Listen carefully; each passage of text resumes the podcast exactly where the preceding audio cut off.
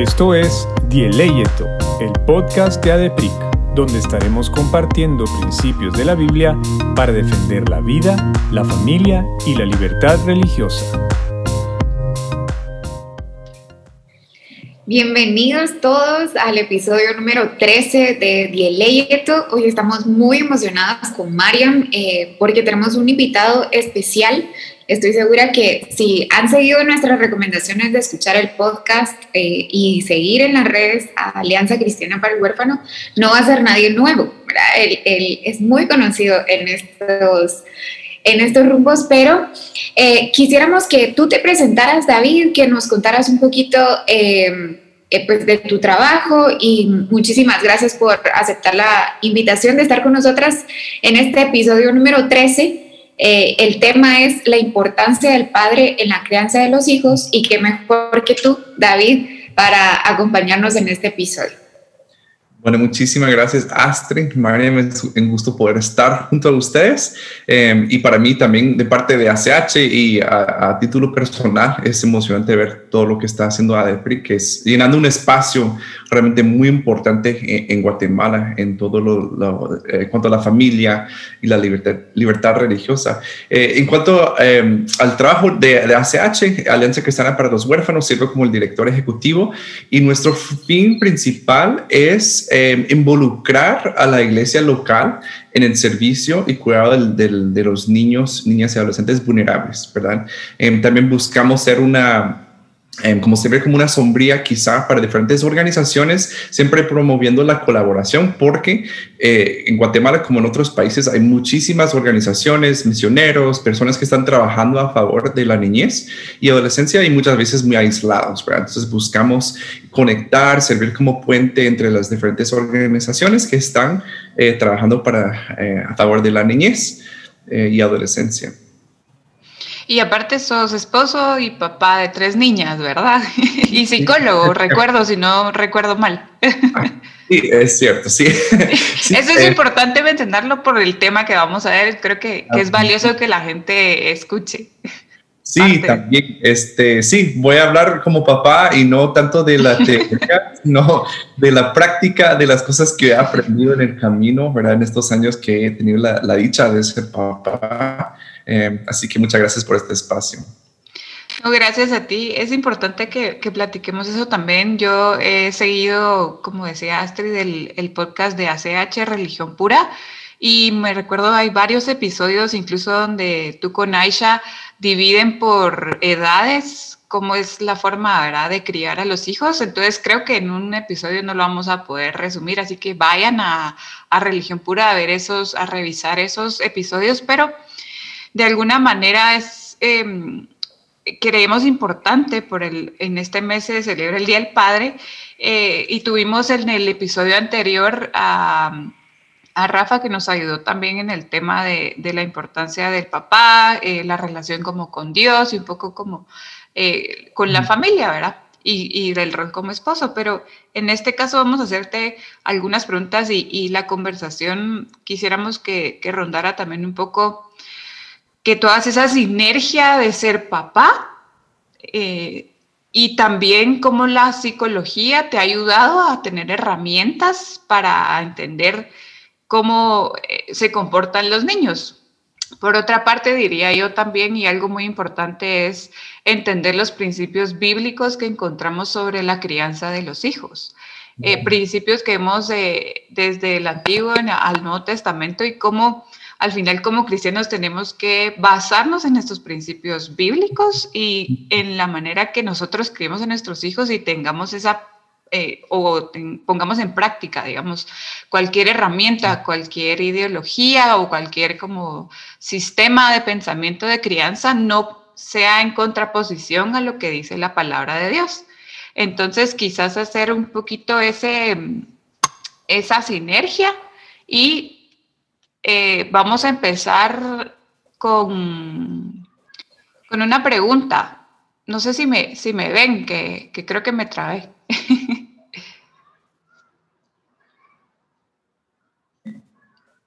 ahora, ahora sí. ¿Sí? Ahora sí ya va. Para los que nos están escuchando, les contamos que esta reunión la estamos haciendo en Zoom, así que perdón por los inconvenientes de, tecnología, no estamos en nuestro, en nuestro estudio que normalmente lo hacemos, pero les decía que vamos a empezar con eh, esta pregunta y es, David, ¿qué rol o qué influencia, qué responsabilidades tiene el padre de familia en la crianza de los hijos? Hmm. Sí, y muy buena pregunta. Yo creo que, quiero o no, vamos a ser muy influenciados por nuestra cultura, ¿verdad? Es algo que tenemos que reconocer. Eh, vamos a hablar un poco de la ciencia, que para mí, lejos de ser como un enemigo a los principios bíblicos, realmente reafirma muchísimo de lo que podemos aprender de la Biblia. Em, pero este tercer lente es muy importante analizar, que es el, el, el lente sociocultural. Pero entonces, yo te pregunto aquí en Latinoamérica, ¿qué es el rol del padre? Principalmente se ve como el que provee, este, ¿verdad? que, que, genera algún tipo de liderazgo, ¿verdad? El que se siente en, en, un lugar en la mesa, ¿verdad? O sea, él es como que el jefe de la casa. Em, pero, por ejemplo, en Estados Unidos o otros países, ya el papá tiene un, un rol muy diferente, un poco más involucrado quizá eh, no es extraño ver a un papá cambiando el pañal de un bebé, eh, en donde a veces, yo sé que en Latinoamérica se ve que es el trabajo de la, mamá únicamente, eh, y no creo que sea así el caso. Entonces, en cuanto a ese rol del padre, realmente tenemos que entender que, que o analizar desde la perspectiva de que es una responsabilidad de ambos ¿sí? Sí, ciertamente las responsabilidades cambian un poquito según muchos factores y que vamos a ver que realmente lo que la Biblia nos dice no da tantos factores, ¿verdad? Em, como te digo, muchas veces lo que hemos aprendido en nuestros hogares o lo que hemos visto en la tele influye mucho más em, y nos acostumbramos a un cierto eh, rol que podemos tener. Eh, pero sí, la Biblia sí es clara en que debemos como padres ejercer cierta, cierto liderazgo en nuestros hogares. ¿Verdad? Debemos tomar iniciativa, debemos ser aquellos que van de la cabeza, ¿verdad? Y ese es el modelo que se usa, ¿verdad? Que somos como la cabeza de la casa. Eh, ahora, en otras partes de la Biblia habla muy claramente que la, solo por ser cabeza no quiere decir que sea mejor o que sea más importante, ¿verdad? Que cada, cada miembro del cuerpo juega una función importante, ¿verdad? Entonces también eh, muchos padres quizá agarran estos versículos de la Biblia y se autoexaltan, ¿verdad? Y dicen como que, bueno, aquí quien manda soy yo, porque soy la cabeza. Yo tengo un rol más prominente, tengo un rol más importante. Em, eh, y eso se ve muchísimo, ¿verdad? Pero obviamente la Biblia nos enseña otra cosa, de que ser cabeza y no cola eh, realmente es servir, Porque eso es lo que nos modela Jesús, que Él siendo cabeza de todo, incluso cabeza de la iglesia, vino a humillarse, a bajar a un nivel donde Él sirve a las personas, sirve a los niños, se humilla, sale del carril sociocultural de su tiempo para realmente dar ese ejemplo de servicio ¿verdad? Entonces, em, eso para mí es muy importante para comenzar, ¿verdad? Que podamos entender que somos muy influenciados por nuestra cultura em, y creo que si seguimos a la Biblia y la ciencia, em, como digo, que, que, se confirman muchas veces, vamos a salir de la norma cultural muchas veces. Y qué importante lo que mencionas, David, porque creo que en algún momento nosotros hemos visto al papá como el proveedor, y ahí se queda, digamos, no como aquel que, puede criar con ternura, que puede eh, ser corresponsable, como tú lo dijiste, en todo lo demás que se considera maternal, ¿verdad? Como cambiar un pañal, que, eh, creo yo que por lo menos eh, en mi caso, mi esposo ha cambiado varios pañales pero no es la, la, regla, ¿verdad? como tú bien dices, la cultura eh, forma muchos patrones y, eh, hasta cierto punto ser un papá intencional, un padre que refleja, y esa va mi, siguiente pregunta, digamos, que refleja el amor de Dios como nuestro padre, digamos, que trata de, reflejar ese amor en su hogar, va a ser contracultura. Y, y quisiera que, que, habláramos un poquito más de eso porque ¿Cómo podemos nosotros, o bueno, los hombres, ¿verdad? Porque Mario y yo no lo podemos hacer, pero cómo los hombres en su hogar pueden reflejar el amor del padre a sus hijos y cómo e, ese reflejo de amor va a jugar eh, o cuál es la importancia, digamos, en la crianza al final, en el desarrollo de, de, sus niños, sin importar ni el sexo ni en la etapa de crecimiento en donde se encuentren. Claro, claro. Y algo sumamente importante lo que dice Sastre es que sí cambia el rol que yo tengo em, y estamos hablando antes de grabar, que hoy, o sea, ahorita en mi casa tengo una bebé de un año, cuatro meses y dos niñas de seis, ¿verdad? Y veo o sea, cinco años de diferencia, pero es increíble ver el diferente rol que necesitan de parte de un padre en cada etapa donde están. Y estoy seguro, porque ya lo he vivido también, en una adolescencia eh, se va a ir moldeando, se va a ir cambiando. Así que tenemos que aferrar no tanto a las responsabilidades que tenemos, porque eso puede cambiar, o, o, sea, las funciones, em, pero realmente a quienes somos, ¿verdad? Nuestra identidad. Em, empezando desde el lado de la ciencia, o sea, primero y luego como que lo, lo, lo jalamos ahí a, lo que nos dice la Biblia, eh, pero estadísticamente, hogares en donde hay papás presentes, esa palabra que tú dijiste es sumamente importante, intencionales, ¿verdad?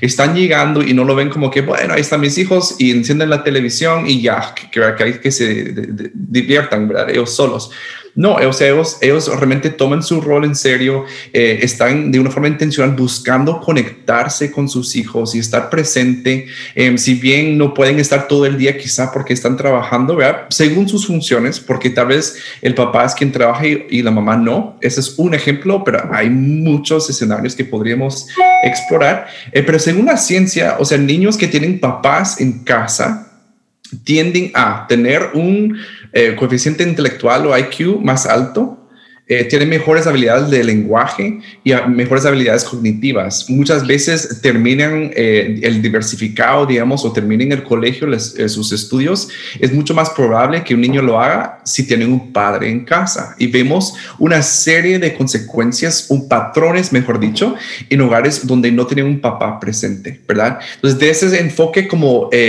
sociológico, se podría decir que se ha estudiado y ve que, o sea, obviamente el rol del padre es importante. Ahora, eh, cada hogar va a ser diferente, ¿verdad? En mi casa, eh, eh, hoy por hoy yo estoy trabajando desde casa.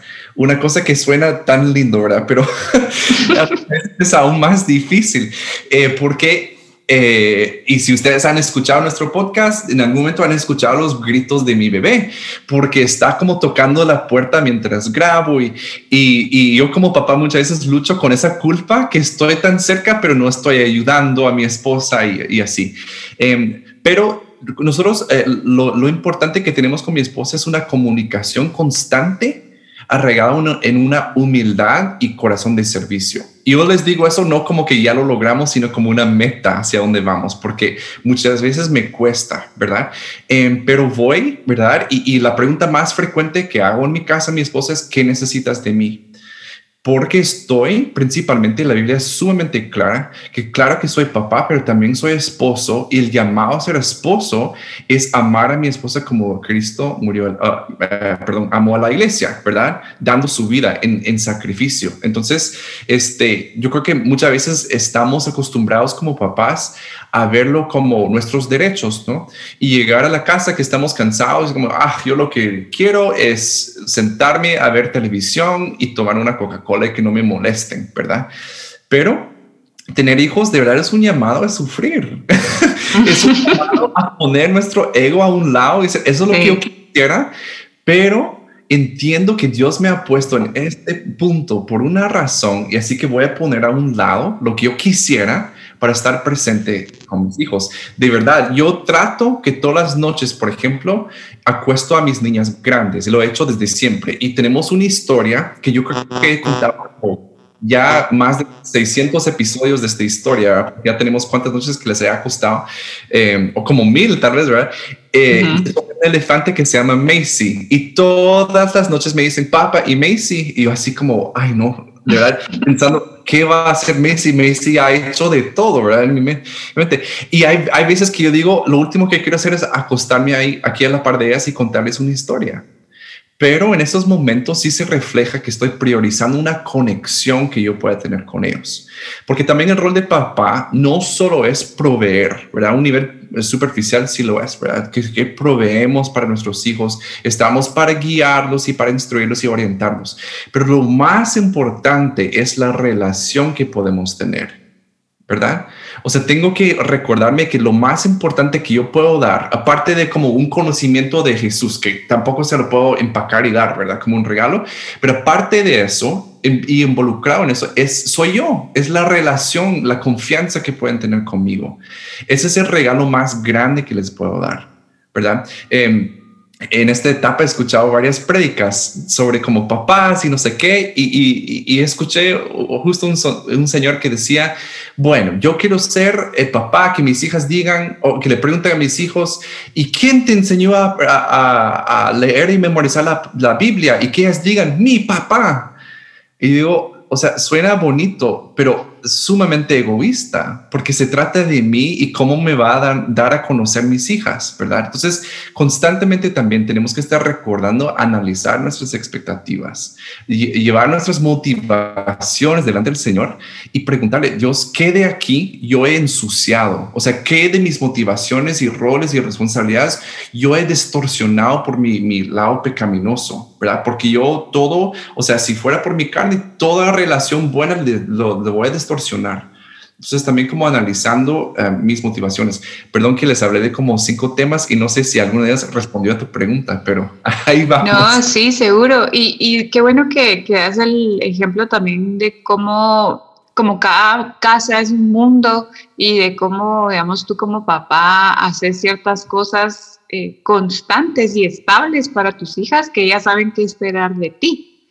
Y me pongo a pensar también la idea de, de cómo ves de la, la importancia de las disciplinas espirituales. Se me venía ahorita a la mente que tú le enseñes a tus hijos eso, porque justo en el episodio pasado hablábamos con Rafa y un punto que, que ellos les resaltaba era que, que era tan necesario mostrarle a nuestros hijos su naturaleza pecaminosa desde que la empiezan a mostrar. Justo recientemente yo tengo una hija de dos años y bueno, al principio, y tenemos una sobrinita de un año, cabal un año, oh, un año, un mes creo que tiene, o solo un año, no recuerdo. Él, tiene un año y ya empieza ella como a querer jugar con, con Aria, ¿verdad? Y, y cuando están en la casa de los abuelitos, ya los últimos días me ha tocado regañarla porque no quiere jugar con ella, con la chiquita, mi hija. Y es como, mm. no. Y están los abuelitos y, Abu, vení acá. O sea, eh, ya hay como, eh, tiene que dividirse la atención, ella tiene que aprender que ella no es el centro de atención porque ella es la primer nieta. Y entonces desde ahí estamos con mi esposo, era mi amor, así no, tenés que compartir, tenés que, eh, ¿verdad? perdonar, tenés que hacer todo lo que no le va a salir naturalmente y lo que no nos sale a nosotros naturalmente. Entonces, ¿Cómo dirías tú o, qué si pudieras enlistarnos algunas disciplinas espirituales que como papá has hecho tú o recomendás hacer tú o querés hacer también si no lo has logrado con tus hijos, ¿verdad? A mí se me viene a la mente eh, eh, y para compartirles otra anécdota, hace como un mes pudimos empezar a leer la Biblia con Eduardo en las mañanas, porque eh, cómo cuesta, ¿verdad? Con niños cómo cuesta, que la noche estás cansado, que en la mañana se despiertan temprano y ya están ahí. Pero dijimos, va, ¿sabes qué? Levantémonos tipo 6, que ya despierta, nos sentamos en la sala y leemos la Biblia. Los primeros días la leíamos en el celular, ¿verdad? Y entonces ella quería videos, videos y fotos, entonces no funcionó, ¿verdad? No, saquemos las Biblias físicas, dijimos, ¿verdad? Entonces, con nuestras Biblias, ¿verdad? Ella empezó a ver que no era un, un teléfono, y justo eso fue hace como un mes. Entonces ya como que empezó a tranquilizarse y dijo, bueno, no están ahí entreteniéndose, ¿verdad? Empezó a jugar a ella, la, no sé, 20 minutos que leemos la Biblia. Y hace como dos días ella sacó un libro que tenemos, tenemos muchos libros en su cuarto y hay uno que tiene historias bíblicas, hay varios, pero hay uno grande. Y ella lo fue a traer y se sentó con nosotros y empezó a hacer como que leía.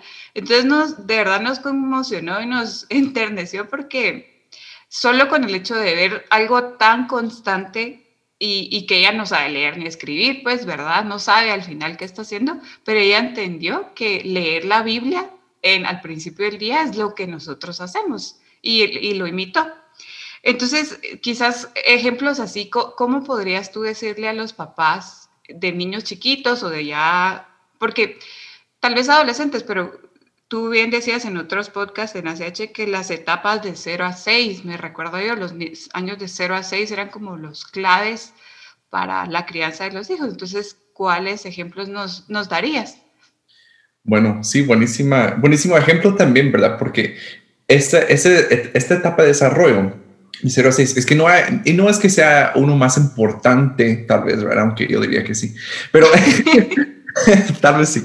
Este, pero de verdad, de 0 a 6 son esponjas realmente, o sea, como que perciben las cosas y lo internalizan de una forma sin juicio. ¿Verdad? Porque el juicio ya se lo, lo, van como que adquiriendo después. O sea, un adolescente mucho más difícil, ¿verdad? Entonces tenemos que aprovechar de ese tiempo y tú lo que hiciste de eh, a su nivel con tu ejemplo, ¿verdad? Y no tal vez fue como la intención eh, primordial, ¿verdad? Como que, que él empezara a hacer, pero ciertamente así pasa, ¿verdad? Y desde esa edad ya se adquieren muchos hábitos. algo que se me viene al ejemplo, eh, a la mente, perdón, tengo dos ejemplos. una es que la disciplina espiritual de confesar mi pecado yo trato de hacerlo con mis hijas. Obviamente con mucha discreción ustedes, o sea, no vamos a, ¿verdad? Como que entrar en las profundidades de este Pero em, les pido perdón, eh, trato de disciplinadamente, o sea, yo es, eh, esforzarme por confesarles cuando yo, yo me he pasado Em, y ha sido una variedad de cosas. Un tiempo que yo tuve que decir, miren, mis hijas, perdón, yo he estado malgastando mucho tiempo mío en el celular, de verdad, perdónenme, porque les estoy robando tiempo a ustedes, ¿verdad? Y eso no es un ser buen mayordomo.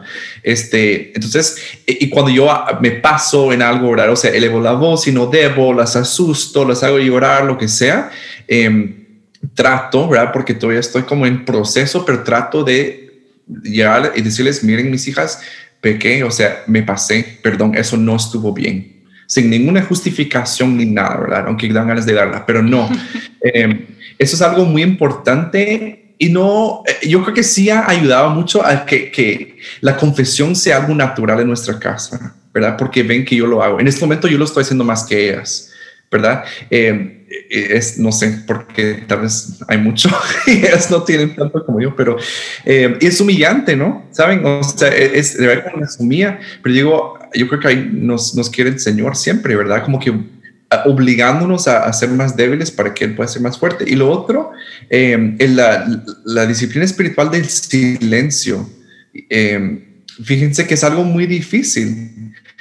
y yo siento que nuestras vidas eh, se ha dificultado mucho como que realmente, realmente, tomar un tiempo de estar en silencio, ¿verdad? Em, y no sé cuál es la otra palabra que estoy buscando, como soledad, o, no, no soledad necesariamente, pero estar solos, ¿verdad? Es que siempre lo he dicho y yo sé que está mal, pero he dicho solitud, es una palabra en inglés que no, no es así, pero eh, estar solos, ¿verdad? Y en silencio. Entonces, el año pasado, dos veces, yo fui em, con una carpa me fui a acampar a un lado como 24 horas, estuve solo y en silencio. Y ellas, mis hijas, o sea, me fueron a dejar, obviamente la bebé ni entiende lo que esté pasando, ¿verdad? Eh, que está pasando, pero mis hijas grandes les iba hablando, miren, de verdad, yo necesito desconectarme, yo necesito pasar ese tiempo y no como para lograr algo, sino solo estar en silencio delante del Señor ¿verdad? Ahora, les digo esto, yo no sé si va a tener algún fruto bueno eso, pero por lo menos les estoy exponiendo a una realidad en donde ellas ven mi necesidad de las disciplinas espirituales. No como que algo que yo estoy forzando que ellas hagan, hagan ¿verdad? Que, que, que salga esto, que, que lean sus Biblias, y que, pero que ellas ven una dependencia en mi vida, que yo sin eso no podría funcionar. ¿Verdad? Yo creo que ahí hay un, como un cambio muy sutil, pero muy importante. Y qué importante esto que nos cuentas, David, porque es completamente lo contrario a lo que culturalmente nosotros podríamos pensar de un papá. Es decir, esa imagen fuerte que siempre está bien, que los hombres no lloran, por ejemplo. O sea, eso lo hemos escuchado muchas veces. Eh, si gritan, está bien, porque ellos son, digamos que la autoridad de la casa en, un sentido de jefe, ¿verdad? No de que sí sean eh, los, los, líderes del hogar. Eh, pero qué bonito escuchar este otro lado en donde realmente estás reflejando ciertos atributos que tiene incluso nuestro Padre Celestial, ¿verdad? el hecho de servir, la vulnerabilidad, la cercanía eh, esa disposición no solo de pedir perdón, ¿verdad? Sino también de perdonar, porque entre más vulnerables y más humildes eh, nosotros seamos, pues es más fácil poder comprender a nuestros hijos en cuando ellos se están equivocando, ¿verdad? Y cuando todavía no tienen la capacidad de poder reconocer qué es lo que ellos están sintiendo o de poder autorregular sus emociones, ¿verdad? A mí me pasa muchísimo con Santiago. Él es un niño con un carácter demasiado fuerte y me recuerdo que cuando yo escuché, y perdón que regresemos tanto al podcast de ACH, pero lo tienen que escuchar de verdad. Y yo escuché la, el, el episodio específico cuando estaban hablando de los niños en la edad de los dos años y que tú les decías a tus hijas, escuchen a la primera. No sé si esa es la frase exacta, pero hay que escuchar a la primera. Yo llevo tratando de implementar ese escuchen a la primera o no lo voy a decir otra vez, tanto tiempo que simplemente Santi, o sea, yo no sé si no me entiende o si él realmente no quiere entender, pero eso me ha llevado a mí a a pensar también en cómo somos nosotros como hijos con nuestro Padre y qué tan paciente es Él con nosotros, ¿verdad? Como eh, los atributos de Él, incluso cuando nosotros no tenemos un referente en la tierra, digamos, de, como un papá, sí lo tenemos en Él y cómo nosotros podemos ver con nuestra actitud como hijos la actitud de Él como Padre. Entonces, qué bonito poder escuchar esto que tú nos estás hablando de, de otra forma de paternidad y no como la cultura actual nos lo está presentando de, de construir la masculinidad, ¿verdad? Porque eh, eso es otra cosa completamente distinta, la, la, deconstrucción de la masculinidad con estos atributos de nuestro Padre Celestial que tú estás aplicando en tu familia. Entonces, eh, queríamos preguntarte, ¿cómo podemos evitar nosotros eh, ser influenciados por estas corrientes que actualmente están permeando la cultura en todo el mundo, que contradicen lo que dice la palabra de Dios, ya sea que la contradigan o bien que traten de adaptarla a una eh, cultura, digamos, humana. ¿Cómo, no, ¿Cómo podemos mantener puro o puros los atributos de nuestro Padre para poder nosotros influenciar a nuestros hijos conforme al Evangelio y no conforme a la cultura? Mm, no, sí, muy buena pregunta porque obviamente ustedes saben, ¿verdad? Cuánta enseñanza y ahora cuán fácil es yo estar expuesto a una diversidad de enseñanzas yo puedo abrir mi Instagram y ver como que 100 consejos para padres en, en 15 minutos, ¿verdad? Y puede venir de, quien sea, ¿verdad? Y puede ser, em, o sea, y, si yo me fierro eso, ¿verdad? Y yo estoy como que, bueno, es que yo leí en Instagram que tengo que hacer esto y tengo que decir esto, lo otro, realmente no, no hay para dónde, o sea, me voy a perder. Y por eso es tan importante tomar un paso hacia atrás, silenciar la cultura por un momento, que únicamente lo podemos hacer silenciando nuestros teléfonos. Apagándolos, eh, distanciándonos de la televisión, de cualquier fuente de cultura y exponeros en la palabra de Dios. Y, también nos dice la palabra que nos sirve como un espejo, ¿no? Y cuando yo llego con corazón sincero, abierto a la palabra de Dios y, me analizo junto al Señor y, y abro mi corazón, perdón, expongo, Dios, estoy haciendo esto, me está saliendo esto, enséñame, muéstrame cuál es el camino. Él responde, ¿verdad? O sea, Él sí responde a esa petición de humildad eh, desde un lugar con un corazón contrito, ¿verdad? Delante de Él. Entonces, eh, yo, yo les diría de verdad que escuchemos menos a la cultura a, la medida que podamos, ¿verdad? No es necesario estar tan metidos como no estamos. Y yo les hablo desde mi experiencia personal. Yo, David, no tengo suficientemente, suficiente disciplina para tener redes sociales en mi teléfono llevo ya siete meses que no tengo redes sociales en mi teléfono porque yo no puedo, no tengo la disciplina. Intenté y fracasé, o sea, fue un fracaso total. Entonces, ahora si quiero ver una red social, tengo que, lo tengo en mi iPad, que es como una cosa enorme, es súper inconveniente, pero ¿qué gano? Gano muchísimo, ¿verdad? Entonces tenemos que como obstacularizar nuestro camino eh, para que sea tan fácil exponernos a la cultura que escuchamos, ¿verdad? Y estar más eh, escuchando a, la palabra de Dios. Otra cosa realmente, a veces creemos que tenemos... Em, y yo recibo preguntas, o sea, gente que escribe, ¿qué hago en esta situación? ¿Qué hago en esta situación? En otro, ¿verdad? Pero realmente tratar de estar eh, en una comunidad en donde estamos escuchando y abriendo nuestros hogares a otras personas, ¿verdad? Que otras personas pueden decir, mira, yo te he visto cómo hablas a tu hija y no creo que sea de la mejor forma. Porque, ¿qué pasa si alguien me dice eso hoy? ¡Oh! ¿Cómo te atreves? O sea, yo esto es, o sea, me ofendo, ¿no? Eso quiere decir que me falta humildad, me falta vivir en la forma que Dios nos diseñó para vivir, en comunidad, con nuestros hogares expuestos, con puertas abiertas. ¿Verdad? No tan aisladas de que nadie ve cómo creo mis hijos, ¿verdad? Em, ahí entra mucha vergüenza, eh, mucha soledad. Entonces, otra cosa sería de que realmente tener personas en nuestras vidas que te pueden llamar la atención, que pueden decir, perdón Astrid, pero lo que estás haciendo con Santi, no, no muy, ¿verdad? no te estoy diciendo esto, ¿verdad? Pero que, que, que, tengamos... Gracias, acepto toda la consejería que me querrás dar.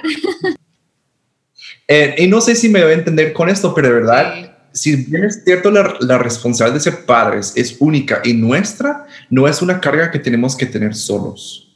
¿Sí? Podemos hablar con otras personas, podemos hacer consultas a otras personas, pero personas que nos conozcan. Es muy fácil mandar un mensaje por Instagram, ¿verdad? Pero es más difícil quizá preguntar a mi suegra, preguntar a mi vecina, preguntar a otra persona, mire, me ¿cómo, ¿cómo lo estoy haciendo? ¿Verdad? Quiero que me digas la verdad. Entonces, también como exponernos, eso nos aterriza en la realidad. No nos, eh, no estamos como ahogando en el mar cultural con tanta enseñanza diversa, ¿verdad? Y muchas veces contra la, la Biblia. Y, y, como decís, al final regresamos al al principio, porque es estar primero en sintonía con el Señor y eso nos va a tener, si tenemos una buena relación con el Señor y si de verdad rendimos nuestro corazón y nuestra voluntad a Él, vamos a poder hacerlo de forma mm, horizontal, ¿verdad? Y qué importante, yo creo que eso es algo clave para, para aprender a cómo criar a nuestros hijos, tener amigos, familia o gente que, que nos ame o, que amo, digamos, yo me puedo pensar a mi esposo que tenga amigos hombres que quizás le llevan 10 años, ¿verdad?, de, experiencia de hijos y que vaya y le diga vos, mira, me está pasando esto con Aria, ¿qué piensas de esto? Y, y número uno, que sean relaciones, pues, eh, seguras, ¿verdad?, seguras, confiables y en segundo lugar, que de verdad tengan un consejo del Señor, porque como decías, David, es tan fácil ir a redes sociales y puedes buscar eh, opiniones encontradas de un mismo tema, ¿verdad? Preguntas, ¿cómo hacer que el niño deje de usar pañal?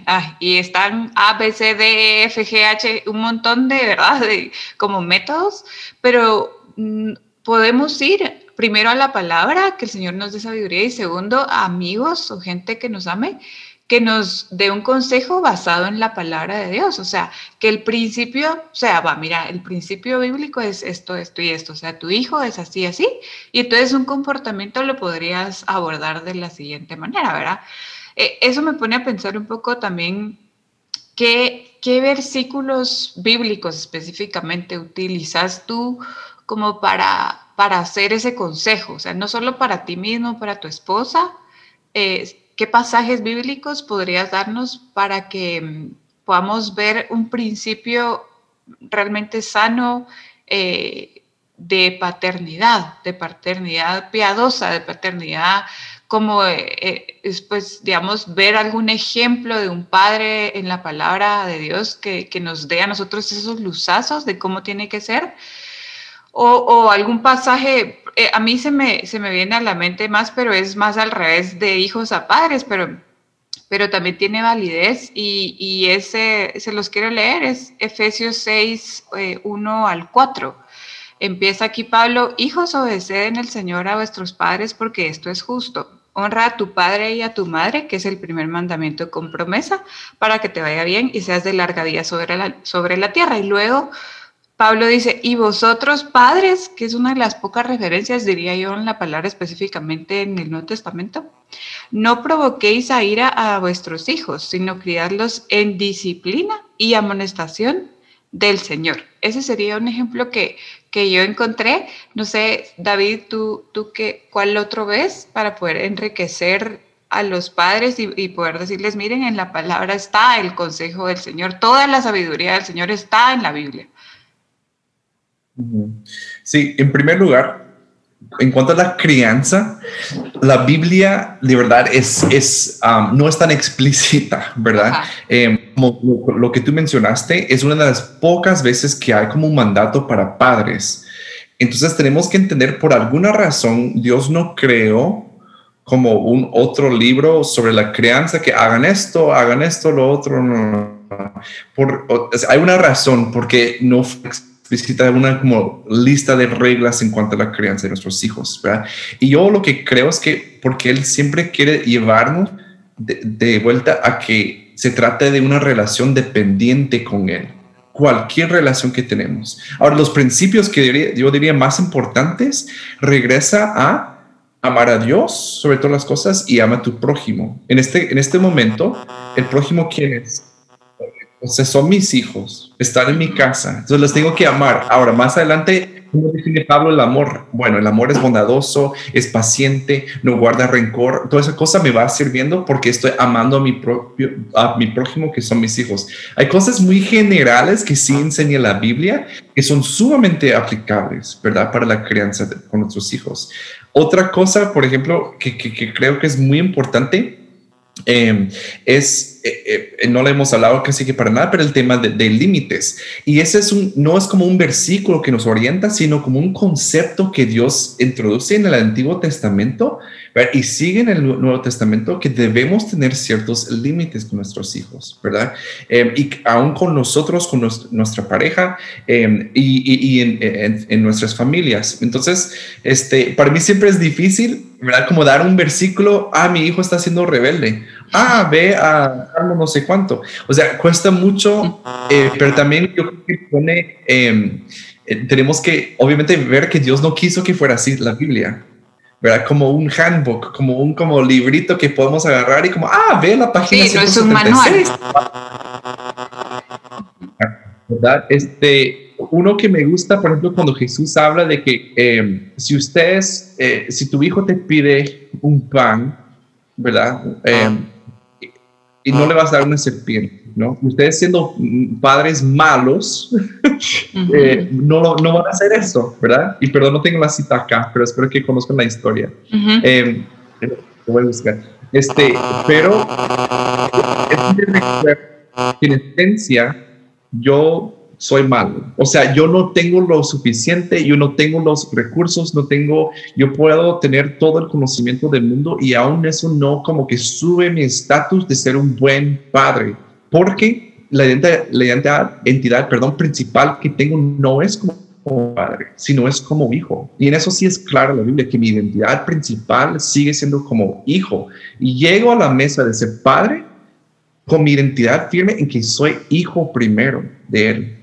¿Verdad? Que llego a su familia por medio de adopción, estoy enfocado en esa relación y de ese entendimiento que soy aceptado, amado, redimido, puedo ser un padre y no que refleja perfectamente a, mi Padre Celestial, porque nadie puede hacerlo, ¿verdad? Y no necesitamos, nuestros hijos no necesitan otro intermediario que no sea Cristo, ¿verdad? Eh, eh, y, lo he dicho en varias ocasiones, mi, mi meta principal con mis hijos es que un día les puedo llamar mis hermanos en Cristo. Esa es mi meta principal. Entonces, sí, para mí cambia mucho el enfoque de que por alguna razón eh, la Biblia lo que sí da es, un montón de malos ejemplos de padres, ¿verdad? Da malísimos ejemplos de padres ausentes, ausentes padres abusivos, padres que tenían muchas esposas, padres que no sé qué, o sea, desastre tras, tras desastre, ¿verdad? Pero por lo que hizo Jesús, llegamos a Hebreos 11 y los llaman héroes de la fe. ¿verdad? Por la redención que nos trae Jesús. Entonces, aún lo que yo tengo, el pan que yo puedo dar a mi, mi, mi, mi hija, ¿verdad? Lo que yo sé, lo que yo he aprendido, lo que yo tengo para dar, ¿verdad? Dios pues lo usa y lo redime, lo redime. Entonces, también yo creo que es muy claro que si bien es cierto, Dios nos da un rol importante, no es de ser Cristo en nuestras familias. Solo hay uno que sea intermediario entre nuestros hijos y Dios y es Cristo. No soy yo, ¿verdad? Entonces también me alivia un poco la carga que yo, yo puedo, yo tengo la oportunidad, el privilegio de enseñar sobre esto con mis hijos, enseñarle lo que a mí más me importa, que es Cristo, el Evangelio. Pero yo soy su Salvador y nunca lo tengo que ser. No es mi carga, ¿verdad? Porque sería demasiado. Y qué bonito esto que, que nos hablas, David, porque creo que resume cómo nosotros podemos aplicar el Evangelio en la crianza de nuestros hijos. Sin querer queriendo te adelantaste a nuestra última pregunta, que, que era eso, cómo un padre puede modelar el Evangelio y qué más modelo que reconocer que no son los salvadores de sus hijos, que no son los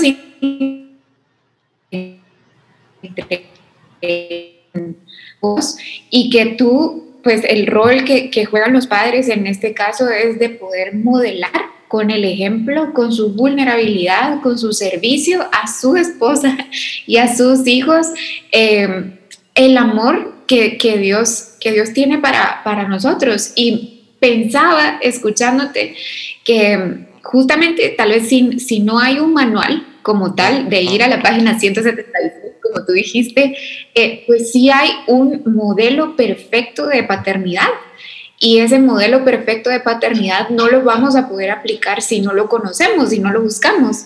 Y tal vez eh, yo esto lo estoy hablando así, pensando en voz alta, ¿verdad? Me puedo equivocar, pero no hay un manual justamente para que busquemos la fuente del conocimiento que es nuestro Padre Celestial y que en algún momento cuando nuestros hijos se conviertan en hermanos, que me encantó esa frase, por cierto, ellos también puedan buscar a su Padre para poder ejercer la paternidad o en, el caso de las mujeres su, su maternidad conforme al Evangelio. Eh, por último, David, quisiéramos que nos contaras un poquito acerca de tu canal en YouTube. Sé que es algo nuevo, pero, pero nos encantaría poder seguirte también en tus redes sociales, en el canal. Eh, ¿Dónde más o qué recursos le podrías dar tú a los papás, a los hombres, para que puedan seguir formándose y, y poder ir a las fuentes que les van a dar la información correcta? Sí, gracias Astrid. De verdad que el canal lo tengo un poco abandonado, pero hay un par de temas y ahí lo vamos a seguir. y, saben, suena como una excusa muy como, ay David, pero eh, de verdad, esto de ser papá de niños chiquitos, ustedes entienden y, y con todo, o sea, estar en casa, o sea, sentarme a grabar un video o sea, no, no, es cualquier cosa, ¿verdad? O sea, es como mucho trabajo. Entonces, ahí ya hay unas cuantas cosas. Ahí eh, me pueden ser como David McCormick, eh, ahí en YouTube, que ya tengo un par de videos y pronto voy a estar subiendo algunos más. Eh, más que todo sobre la crianza, ¿verdad? Eso es lo que voy a estar como enfocando.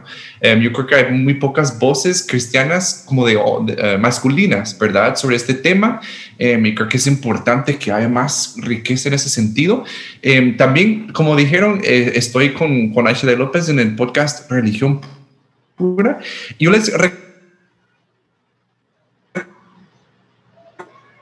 eh, también por religión pura hablamos de muchas cosas, pero ellos, eso también es un recurso muy excelente. Eh, pues y en Instagram y Facebook estoy como David McCormick 12, creo, ni no recuerdo, pero ahí ha de salir, digo yo. David McCormick 12, perdón, este, una 11 ya estaba ocupado. Entonces, David McCormick 12, em, estoy ahí, trato de subir algún eh, contenido, ¿verdad? Que, que, espero que sea de bendición para sus vidas. Sí, yo, yo, justo he visto tus, tus posts y publicaciones en Facebook, que es donde, donde te sigo, y realmente ha sido bendición para nosotros, y no solo escucharte hoy, escucharte siempre en Religión Pura, eh, hablando de, de, todos los temas que son importantes ¿verdad? para ACH, y así que te agradecemos que hayas estado hoy con nosotros, por tu tiempo, porque sabemos aquí los tres que grabar 40 minutos de corrido es un milagro con niños chiquitos. Así que gracias David, que Dios te bendiga y nos vemos hasta la próxima. Gracias. Te esperamos en el próximo episodio. No olvides suscribirte. Síguenos en nuestras redes sociales como ADEPRICGT y para más recursos visita nuestra página adepric.org.